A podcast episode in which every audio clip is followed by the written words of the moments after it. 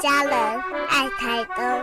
请您把心留在都兰山路，把爱留在太平洋滨。欢迎收听《爱在台东》。静茹制作主持。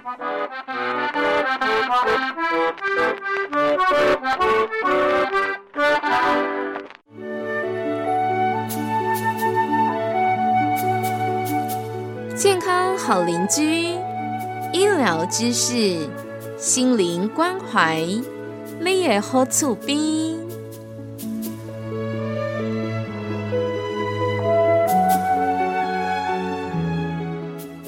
亲爱的朋友，欢迎来到健康好邻居的单元当中。在今天的单元里呢，我们持续要跟您一起关心的是家庭的心灵的健康。我们要分享的主题：童年情感疏忽。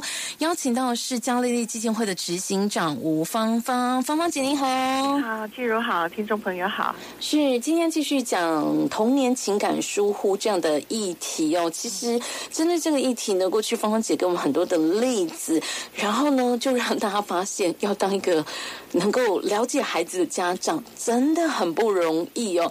那么，呃，在这个过程当中，也的确是需要我们去学习，要不然一一不小心就会造成孩子在童年的时候遇到这样的情感疏忽，可能又又跟我们过去小时候受过伤一样，不自觉的伤痕就累积了。好，所以这个过程当中呢，相信真的很值得收音机旁的听众朋友一起来学习，成为一个好的父母哦。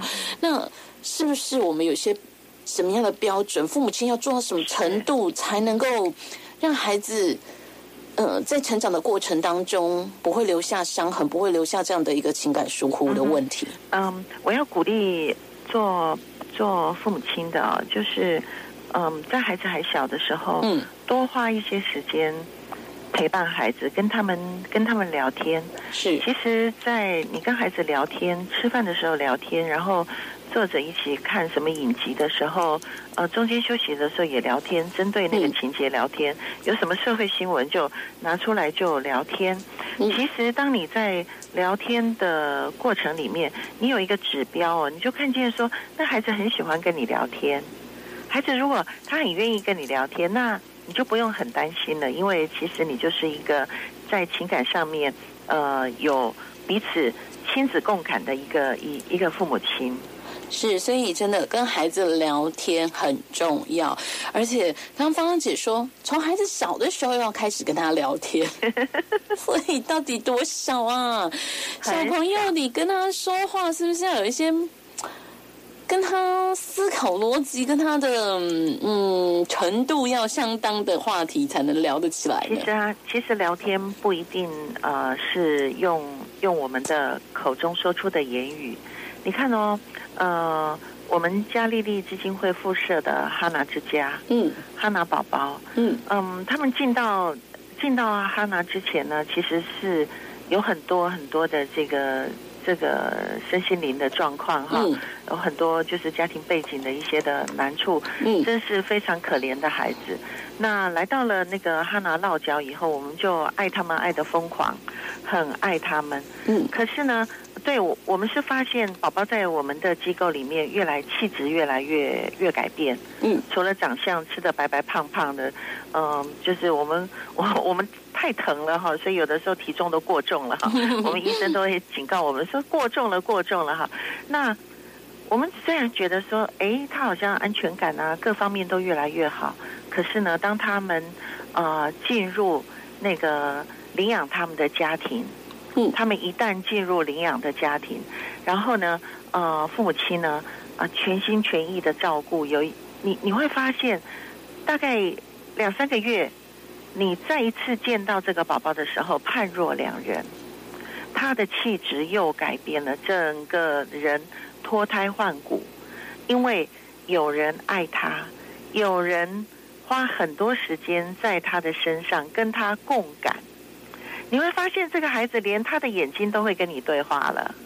嗯嗯，是，所以其实刚刚举哈娜之家的这个例子哦，我们看到哈娜的宝宝都很小哎，我们印象中是两岁之前，零岁到是不是？两岁，对，嗯，好的，所以呢，真的就是从孩子还小的时候，我们不一定是口头上的一个互动，口语上的交流，跟他有来有往。嗯嗯，比如说他，嗯，也不一定是他哭的时候你才跟他呃回应他，嗯就是你发现他好像对什么有兴趣的时候，就跟他一起玩嘛。嗯，嗯，跟他有来有往，眼睛也可以跟他说话啊。是嗯，好。可是这样子一个互动之下，很多家长朋友，尤其是嗯，可能阿公阿嬷那一辈的长辈哦，可能会觉得，哎，跟孩子这样的互动这么宠，我一讲爸的后啊，会让孩子很黏，嗯哼，会造成孩子的依赖性，会更难带，是。是不是有这样的说法？嗯，其实哈，孩子本来就是难带的嘛，嗯。嗯，十之八九就是就是难带的。我常常呃会鼓励我们哈拿的呃这些保育老师们，就是说呃你们多抱孩子，多多多的亲他们，多多的嗯。疼他们。嗯。那呃保姆就会跟我讲啊，说哦哟老师我们很累耶。其实我们哈拿是全国。这样子的机构里面，人利用最多的，嗯人利用最多最多，呃，可是我们还是不足够去满足孩子的孩子的需求。你看，一般家庭的孩子都是嗯，好几个大人跟他有互动嘛。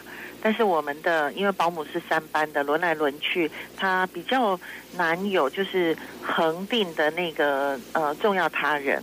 嗯那呃呃，回回到我们刚刚刚刚呃，季如所提的，就是、嗯你那么疼他、抱他，会不会那个宠坏他？其嗯实不会。你如果多多疼他，在他婴幼儿期的时候多爱他，当然他一定会黏嘛。嗯可是呢，他这样子满足了之后呢，他将来的出发，他将来的独立会更独立。嗯呃，因为他跟你相连，相连的很饱足，以至于他出发，他出去独立的时候是很自然，而且是很很很干脆的独立。嗯你现在跟他就是互动了很多，嗯呃，不是说呃他将来就会跟你粘得紧紧的，不肯跟你分离。嗯。当然，像我的孩子，呃，我通常就是，呃，如果我上班上一阵子，然后我发现我怀孕了哈，生下这个孩子之后呢，我就尽量的就是做 part time，嗯。慢一点买房子都没关系，呃，少赚一点钱没关系，做 part time 的工作，或是我干脆把工作辞掉，嗯。一直到孩子四岁的时候，四岁的时候是孩子发展群育群嗯。啊，需要跟人有这个互动啊，呃，更多的相连的时候呢，那我就把它放到那个呃学校幼幼幼儿园去，嗯所以他上幼儿园的时间是很短的。可是我放他过去的时候，当然一两次他会哭啊，因为不习惯嘛，黏妈妈。可是之后呢，都是非常的这个自在的。嗯因为你你呃，你先让他在小小的环境里面跟一两个人、跟这个家人相连，他足够的时候呢，他才会分化。他到一个社社会的环境里面，他就很自然的就会呃有自信心、有安全感的出发。嗯，是好的，所以家长朋友要更有信心一点，孩子是需要被关怀的。小的时候宠一点，多一点时间陪伴，不会造成他的依赖，反而让他更有满满的爱，可以、嗯可以成长为一个独立的、优秀的个体哦。不过，当然对孩子的一个呃呃陪伴还有关怀呢，不是这样的一个宠，或者是用心倾听而已哦。当一个家长，当一个好的父母，还有更多的功课。我们稍待一会，继续回到节目现场，请方姐跟大家分享。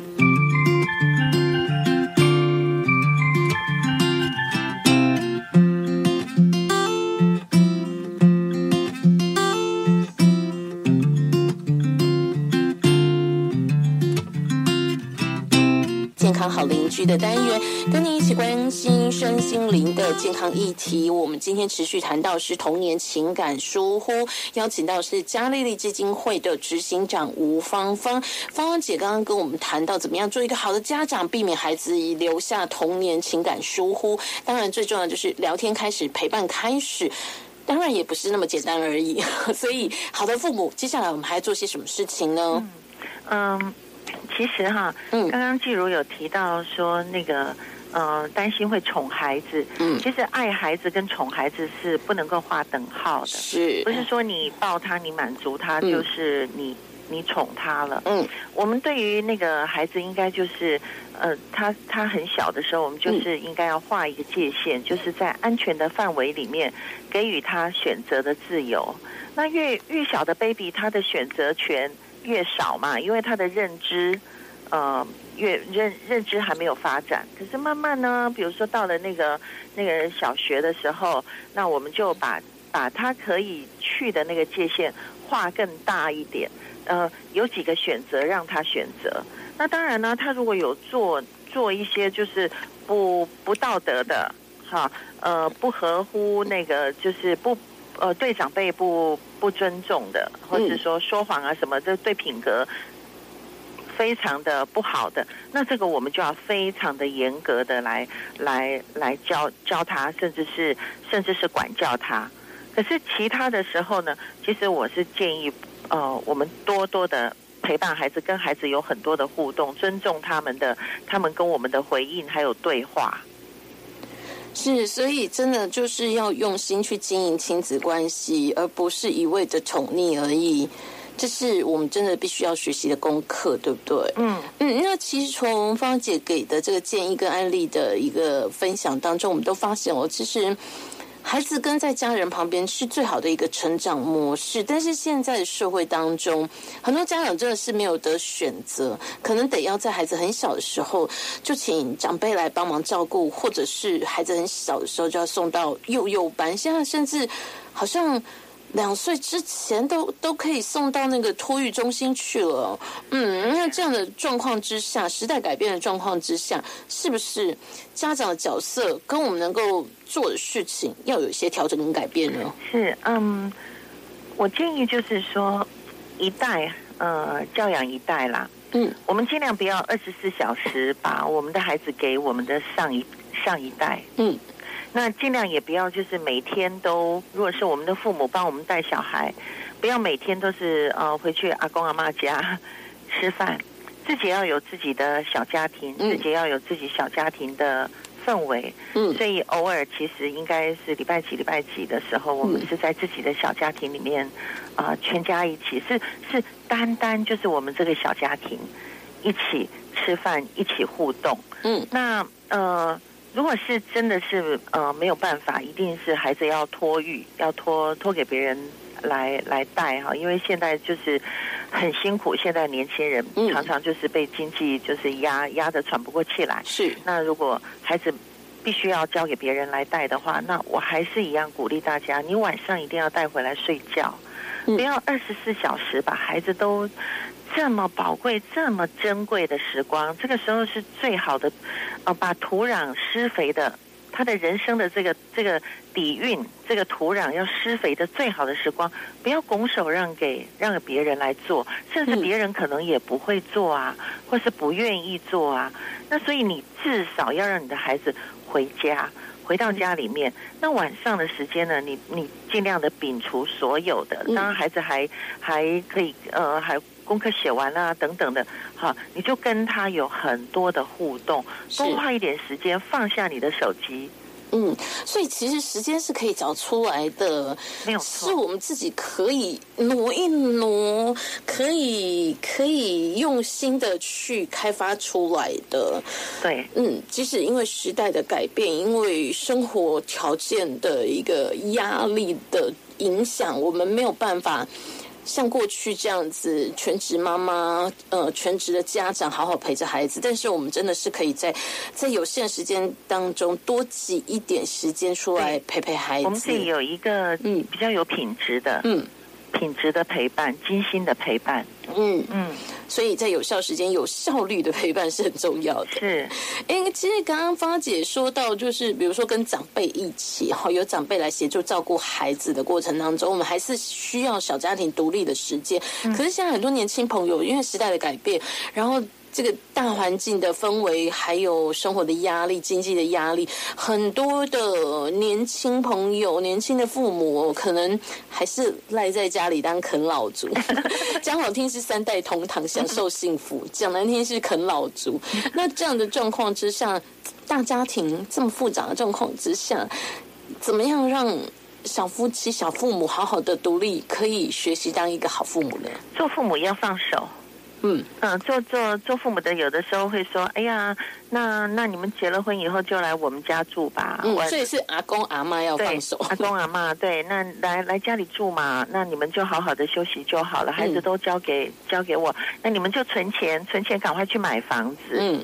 哇，结果这么这么一来呢，嗯。就 没有让这一对夫妻学习，就是从父母的权柄里面出来，嗯，没有办法让他们成为一家之主，是因为一家之主永永远都是阿嬷嘛，阿嬷对阿公啊，对，什么事情都有长辈可以扛着。对。那等于是说，阿公阿妈这一辈我们要放手，让孩子去独立。其实所谓三代同堂的幸福，可能对于我们自己的小孩，就是一种，就是一种比较负面的影响，让他没有办法独立成为一个好的父母，他永远都在当小孩。对，尽量就是尽量不要啦。但是我、嗯我我是鼓励说，嗯呃，年轻人呢、如果是呃父母到了一个年龄，比较是老年的时候，尽量就是住的靠近一点。嗯呀，如果说真的是要住在一起的话，嗯那你之前就必须要培养跟长辈的感情，要有感情的存款。嗯。呃，所以我其实常常鼓励那个年轻的夫妻，他们一结婚，然后我就鼓励那个老人家说：“你不要不要顾念那么多，哎，你不要为他们的经济什么什么着想，让他们吃点苦。然后你、他们有需要的时候，你就帮一点忙，他反而会更孝顺。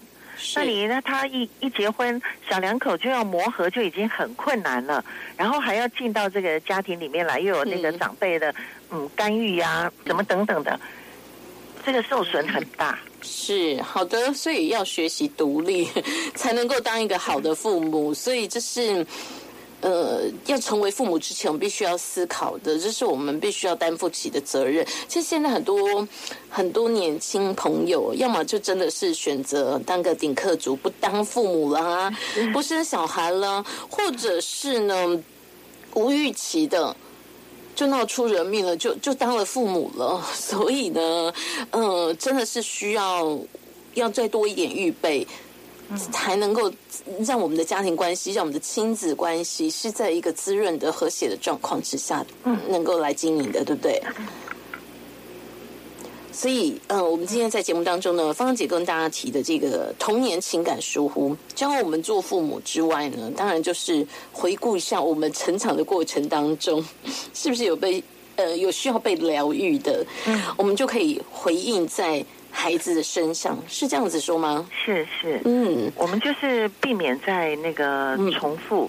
嗯。嗯，不是说我们的爸爸妈妈都是不好的，其实他们在他们那一代的背景里面，他们已经嗯。就是、应该是百分之九十的父母亲都是竭尽所能的。嗯啊，都已经就是。尽力了，所以如果说你在这个课程里面，你发现说，哎呦，我的爸爸妈妈都没有跟我亲子共感，嗯。没有共感，嗯。那你要原谅他们，因为他们又没有上过这个课，没错。嗯，而且他们也没有一个跟他们共感的父母啊。